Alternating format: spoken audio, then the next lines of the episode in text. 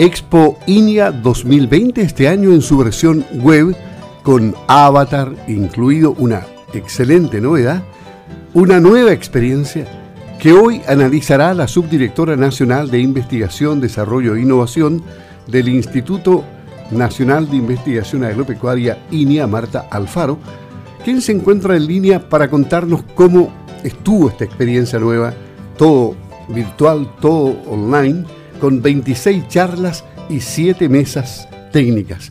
¿Cómo está Marta? Gusto de tenerla aquí en Campo al Día. Le habla Luis Márquez por acá. ¿Cómo está? Hola, muy buenos días, Luis. Un gusto saludarlo y también a todos los auditores. Bueno, este, esta experiencia nueva, nuevosa, tuvo un entrenamiento previo porque todo se ha hecho por internet y por las diferentes plataformas durante este año. Pero hacer una Expo INEA 2020 con un avatar incluido es una experiencia futurista. Sí, de todas maneras. Estábamos nosotros acostumbrados a hacer nuestra Expo INEA presencial, recibir a los agricultores y a las personas interesadas en nuestros centros experimentales, pero este año no es posible por las condiciones en las que estamos. Así que tomamos el desafío de hacer esta experiencia de manera virtual, 100% digital, pero huella de carbono, modo inversivo, con un avatar, como bien dice usted. Así que fue un, enorme desafío para todos. ¿Y, la gente eh, se atrevió a participar? Eh, eh, ¿Alcanzó las expectativas de participación que, que ustedes hacían? No, no me escuchó bien, parece. ¿Alcanzó las, las expectativas de participación en cuanto a, a, gente que, que ingresó a, este evento? Sí, los como usted bien eh, explicaba, tuvimos 26 charlas técnicas que estaban disponibles eh, todos los días de la feria, más mesas técnicas, pusimos a disposición videos, recorridos virtuales, eh, posters, información de técnica de los proyectos, de las charlas técnicas que estábamos realizando. Y tenemos cifras muy interesantes, visitas de más de 10 países, no solamente de, Chile, sino que más, más de 10 países, Latinoamérica, España, incluso Sudáfrica. También más de 5.000 bajadas, ¿no es cierto?, de, de material, así que estamos muy, muy contentos. ¿Y cuándo estará disponible el material en la página web de línea, tengo entendido, o en un portal distinto? Sí, vamos a tener las charlas, los resultados de las mesas técnicas, ¿no es cierto? Estas mesas de conversación y todo el material a partir de los próximos días ya va a estar disponible a través de nuestra página web. Es decir, los que se perdieron este evento lo pueden revivir ahí. Exactamente, toda la información va a estar disponible ahí para quienes no, no nos pudieron acompañar la semana pasada. Bueno, usted de, primera fuente podemos preguntarle respecto a su charla, que, la, que fue una de las que cerró, ¿no es cierto?, este evento el día viernes. ¿Qué es lo que planteó usted ahí, si podemos sintetizarlo a través de Campo al Día, y, y cómo ve el futuro justamente de lo que usted planteaba ahí?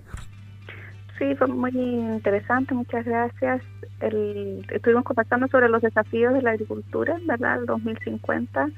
Tenemos que, con el aumento de la población y la demanda de alimentos, en particular de proteínas, eh, que se planifica hacia el futuro, la agricultura y la ganadería tienen un enorme desafío, puesto que deben aumentar la producción de alimentos con menos recursos, menos suelo que se puede usar para agricultura, menos insumos, menos agua por ejemplo.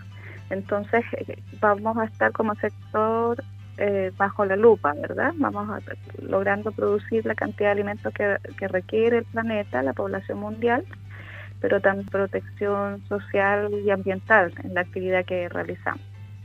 Sí, más adelante en Campo tenemos una información interna, las granjas verticales. Es una buena experiencia, se ocupa menos agua, no, e, inclusive tiene un, aporte, eh, es neutro, digamos, no contamina, eh, ocupa mm, energía eólica inclusive. Y son como 15 cosechas al año más o menos. Sí, es, como un invernadero muy grande, eh, con, con capas, ¿no? Que, uno logra producir varias, no solamente con un mesón o como, como estamos acostumbrados nosotros, sino que tiene varios niveles de producción en altura. por eso se llaman granjas en altura. Y son sistemas de producción muy intensivos, ¿verdad? Como, como usted dice, muchas cosechas en el año, pero que tienen la consideración de usar energías renovables, de recircular el agua que están utilizando, por ejemplo, de reutilizar los desechos que se van generando producto de las cosechas, van haciendo generando los mismos sustratos que se pueden usar para, para la producción, así que tiene varias ventajas. Hay bastante desarrollo a nivel mundial, en particular en urbes que son muy grandes, ¿no? En Asia, en Nueva York, por ejemplo, hay una que es muy muy reconocida. Claro, e, esta es la, la nueva granja urbana, digamos, que con experiencia en Asia, Dinamarca, Europa, Estados Unidos también. En Chile no, no hay no experiencias todavía de este tipo. Hay desarrollos iniciales. De hecho, hay una, hay una compañía que ha adaptado esta tecnología que está instalada en Santiago, que mm, está empezando a producir, está empezando a producir ya. Ok, a propósito de lo que usted decía, em, en realidad la llevé al tema de, las granjas verticales, pero sigamos con, lo que usted dijo, particularmente respecto a, mm, al, impacto que, tenemos que tener en la agroalimentación con alimentos inocuos. ¿Qué es lo que está exigiendo hoy día globalmente el consumidor, no? Así es. La verdad es que no solamente hay más consumidores, sino que los consumidores son cada vez más exigentes. Eso significa, por un lado, que queden comidas saludables, ¿verdad? Pero que haya sido producida de manera sostenible, sin, sin impacto en el medio ambiente, que no contenga pesticidas, por ejemplo, que sepamos de dónde viene, quieren saber el origen de, la comida que están consumiendo y también que haya sido generado con responsabilidad social, ¿verdad? Entonces es, cada vez un consumidor más informado y también más exigente. O sea, aquí los sellos de origen cobran mucha importancia. Claro que sí, los, sellos de origen, la huella del agua, la huella de carbono, ¿no es cierto? Eh, todos son, son aspectos que se van a ir volviendo cada vez más demandados. La trazabilidad de los alimentos. ¿Y, ¿Y, cómo está Chile en esto? ¿La agricultura chilena ha progresado respecto a la agricultura tradicional que siempre hemos conocido? Sí, claro que sí. Nuestra agricultura, una, una parte muy importante de ella es, para exportación, ¿verdad? Son productos que se, que se exportan. Y por tanto estamos acostumbrados a las exigencias de los mercados en este sentido, de trazabilidad, de inocuidad, los aspectos que estamos comentando. Así que nuestra agricultura ha avanzado mucho en eso. Todavía hay áreas más rezagadas, áreas productivas más rezagadas, en particular aquello que va destinado al consumo nacional. Pero como decíamos, los consumidores, también los nacionales, cada vez están más eh, exigentes y más atentos. Así que también hay un desarrollo muy interesante en lo que se refiere a la producción para consumo nacional. Para interesar a los auditores de Radio Sago y de Campo al Día, quienes no estuvieron presentes el, el miércoles, jueves o viernes en la Expo INIA, ¿Cuáles son los temas eh, que, que, podrían interesarle? Por ejemplo, está la red de bancos de germoplasta, que pronto ya va, germoplasma, digo, que pronto va a estar en, la red, no en, la web. Así es. Además, este es un año muy importante para nuestra red de bancos, que cumplen 30 años desde el inicio de ese trabajo en la institución. Ha sido un año de, aniversario. En la feria, quienes vayan a, a revisar los materiales, hay varias charlas en esta temática y también tenemos un recorrido virtual del, Banco Base que está ubicado en Vicuña, en la cuarta región, así que también es muy muy interesante para quienes quieran conocer cómo funciona, ¿verdad? Cómo, cómo se separan las semillas, cómo se conservan las semillas. Las semillas. También es, un ámbito muy interesante que, que estuvo disponible en la feria y que va a estar disponible en los próximos días para, para todos. Bueno, y la lechería robótica, esa la tenemos en Remegua, acá en, en Osorno, ¿no? Esta está acá en el sur, exactamente ahí en, en Remegua, en Osorno, y también en la expo tuvimos un, recorrido virtual, así que para quienes no han tenido la oportunidad de conocerla en, vivo y en directo, la, pueden recorrer y ver cómo funciona, cómo operan los robots, el sistema de lavado de los purines, por ejemplo, todo eso se puede apreciar de muy buena manera en el recorrido virtual.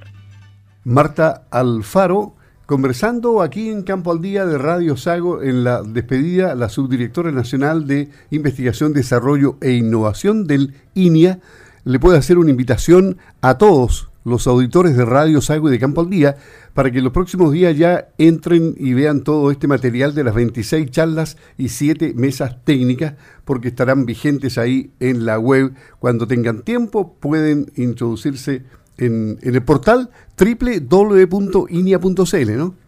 Así es.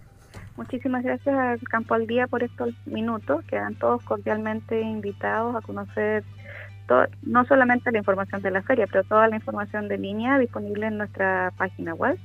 Y a partir de los próximos días, todas las, charlas que estuvieron en, exposición durante la Expo INI 2020, las conversaciones de las mesas técnicas, los recorridos virtuales, eso y mucho más va a estar disponible prontamente en nuestra página web. Me imagino que los recursos informáticos fueron, pero tremendos para poder eh, eh, poner eh, en condiciones técnicamente aceptables toda esta plataforma de la Expo y ahora hay un trabajo para dejarla en la web, ¿no? Así es. Esta es una plataforma que no es nacional, es una plataforma que está ubicada en Europa pero todo el trabajo de desarrollo de los materiales para que estuvieran acordes al uso de la plataforma se hizo todo acá en Chile. Perfecto. Le agradecemos a, a Marta Alfaro, subdirectora nacional de Investigación, Desarrollo e Innovación de Línea, el haber conversado con Campo al Día. Que esté muy bien, una buena jornada. Hasta pronto. Igualmente, hasta luego. Muchas gracias, gracias a todos. Gracias.